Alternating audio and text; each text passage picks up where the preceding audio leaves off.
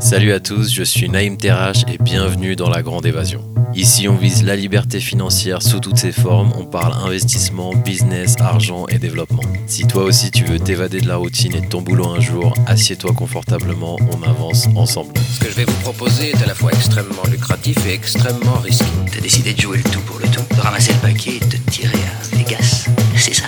Hmm, non, c'était un petit peu plus compliqué que ça. Vous savez, dans notre métier, il vaut mieux passer pour un fou que pour un imbécile. Alors là, vous risquez pas la camisole, vous. Salut et bienvenue dans cet épisode de La Grande Évasion où on va décrypter l'indice boursier emblématique des États-Unis, le SP500, aka pour les connaisseurs, le menu best-of sauce américaine. Mais avant toute chose, Faites vos propres recherches, l'investissement c'est toujours risqué. Alors, qu'est-ce que c'est que le SP500 Commençons par la base. Il s'agit d'un indice boursier qui mesure la performance des 500 plus grandes entreprises cotées en bourse aux États-Unis. Vous savez, bah, excusez-moi, mais je ne comprends pas. Bon, je vais vous aider. Imaginez-le comme un club des 500 meilleures entreprises des États-Unis.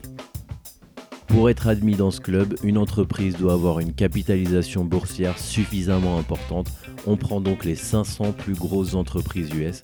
L'avantage, c'est que ça nous offre une représentation large du marché boursier américain.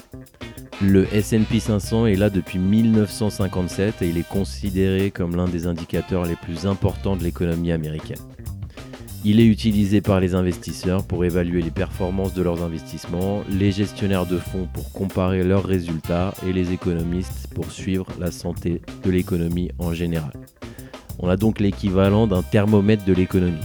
Quand les actions montent, l'indice monte, l'économie est au beau fixe, et quand les actions descendent, l'indice descend aussi et les pseudo-économistes changent de boulot. Sans déconner, je savais que vous étiez mauvais, mais là, vous dépassez tout, hein Comment le poids de chaque entreprise est-il déterminé dans l'indice? Donc les 500 euh, boîtes qui composent le S&P 500, elles ne représentent pas une part égale dans l'indice. Ça s'appelle la pondération. Prenons l'exemple d'Apple. Apple, c'est premièrement la société qui t'a rendu accro à ton iPhone. Deuxièmement, 2,4 milliards de dollars de capitalisation boursière. Et troisièmement, pour les connaisseurs, le meilleur investissement de notre ami Forrest Gump. On n'avait plus à se soucier de l'argent. Et j'ai dit, tant mieux, une chose de moins. Apple est donc l'une des entreprises incluses dans le S&P 500 et son poids dans l'indice est déterminé par sa capitalisation boursière.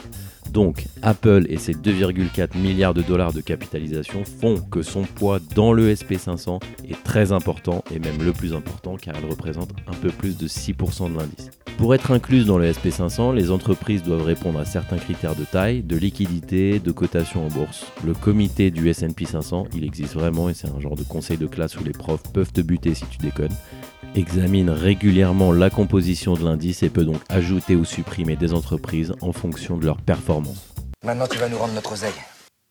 Alors pourquoi investir dans le S&P 500 Trois raisons.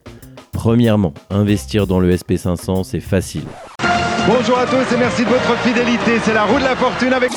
Alors j'ai dit facile d'investir, pas facile de gagner. Gagner c'est généralement long. Si tu veux gagner de l'argent vite, va travailler ou tape sur Google devenir riche rapidement et achète la première formation qui tombe. Visiblement, ce monsieur est un grand farceur. Il existe sur le marché des nombreux fonds indiciels qui répliquent, donc qui suivent le SP500, ce qui me permet de me diversifier facilement et à faible coût.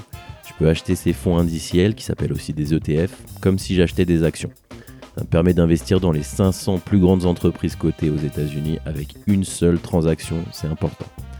Deuxième raison, investir dans le SP500 peut se faire de manière passive.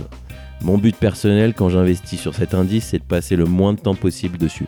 Je ne boursicote pas, je ne suis ni un trader ni un analyste financier et je n'aspire surtout pas à le devenir. Les ETF qui suivent le S&P 500 sont gérés passivement, ce qui signifie que les gestionnaires du fonds dans lequel travaille mon capital n'ont pas besoin de faire des meetings qui durent des heures où ils doivent analyser les entreprises individuelles pour prendre des décisions d'investissement, acheter ou vendre. Au lieu de ça, ils achètent simplement des actions des entreprises qui composent l'indice et ils les détiennent dans leur portefeuille, donc le mien. Ça signifie que les frais de gestion, les choses que vous payez chaque année, seront généralement très inférieurs à ceux des fonds gérés activement. Petit aparté au passage, la plupart des fonds d'investissement gérés de manière active ne battent jamais le rendement du SP 500 sur le long terme, qui est en moyenne de 10% par an. Faites donc toujours attention à vous et aux promesses de quiconque souhaite s'occuper de votre argent à votre place. On ne peut pas mentir éternellement au peuple. Mais si on peut, on peut très bien. Mais il aime qu'on lui mente le peuple. Troisième raison, le S&P 500 a historiquement généré, je vous le disais à l'instant, des rendements solides pour les investisseurs. Bien sûr, les performances passées ne garantissent pas les performances futures, mais sur une moyenne assez long terme, le S&P 500 a historiquement surperformé de nombreux autres indices boursiers et il a généré des rendements moyens annuels d'environ 10% depuis sa création, ce qui est énorme. En plus de ça, le S&P 500 est considéré comme un indicateur important de l'économie américaine, qui signifie que ceux qui investissent dans cet indice peuvent se positionner pour bénéficier de la croissance économique à long terme des États-Unis. Pour ceux qui ont déjà voyagé aux États-Unis et qui ont vu euh, ce pays concrètement, on a bien vu que l'Amérique, c'est une machine à consommer, une machine à produire et une machine à s'endetter incroyable, donc qui n'arrêtera probablement pas de tourner pour l'instant, ou en tout cas, c'est pas demain la veille. Alors maintenant qu'on a vu ça, comment investir dans le SP500 Maintenant que vous avez bien capté ce que c'est que le SP500 et comment il fonctionne, comment on fait pour investir dans cet indice? Il existe plusieurs façons d'investir dans le SP 500. Alors, il y a les fonds indiciels, c'est ce qui nous intéresse aujourd'hui, qui s'appelle aussi des ETF, ou alors des actions individuelles. S'exposer au SP500 à travers les actions individuelles, c'est une autre option, mais qui peut s'avérer selon moi beaucoup plus risquée, car les actions individuelles, comme leur nom l'indique, ne représentent qu'une seule entreprise. Vous risquez tout sur une boîte. Ça nécessite une connaissance en finance et surtout du temps, et c'est pas mon sujet. Les fonds indiciels, qui sont aussi appelés ETF, sont un moyen de plus en plus populaire d'investir dans le SP500, car ils vous offrent une exposition à l'ensemble de l'indice avec des coûts de gestion passive beaucoup plus bas que les fonds classiques en gestion active. Le but de cet épisode, c'est de commencer à comprendre comment investir de manière passive et sans avoir besoin d'être un professionnel ou un gourou de la finance. Le reste, ça ne nous regarde pas. Pour pouvoir commencer à investir sur le SP500, il vous faut un broker qui est comme un intermédiaire entre vous et la bourse. Personnellement, j'utilise Trade Republic qui est très bien. Dans Trade Republic, je cherche un ETF qui réplique passivement le SP500. Je programme un virement récurrent grâce à l'option plan d'investissement programmé afin d'investir de manière régulière chaque semaine, quinzaine ou chaque mois. Petit aparté sur cette façon d'investir, c'est important, ça s'appelle le DCA, Dollar Cost Average. J'espère que l'accent vous a plu. Je ferai un épisode complet sur ça, mais en gros, ça veut dire investir la même somme chaque mois sur les mêmes valeurs pour profiter sur le long terme des intérêts composés.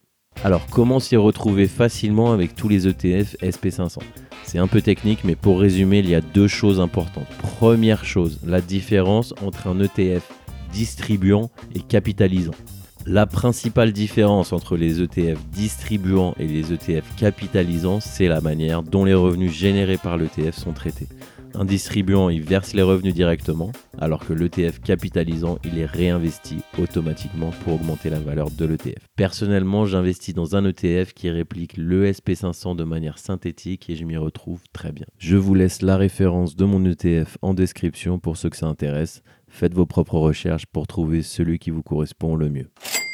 On a vu dans cet épisode de podcast que l'ESP500, c'est un indice boursier important qui mesure la performance des 500 plus grandes entreprises cotées aux États-Unis. On a aussi examiné de plus près comment il fonctionne, comment investir dans cet indice. Et si vous souhaitez investir dans le SP500 grâce à Trade Republic, vous trouverez un lien dans la description de l'épisode. Si vous pensez que l'épisode peut intéresser quelqu'un, foncez lui envoyer le lien. Si vous avez des questions, n'hésitez pas à m'envoyer un message, je laisserai un lien en description. Et d'ici là, restez connectés. Je suis Naïm Terrache et le but, c'est la grande évasion.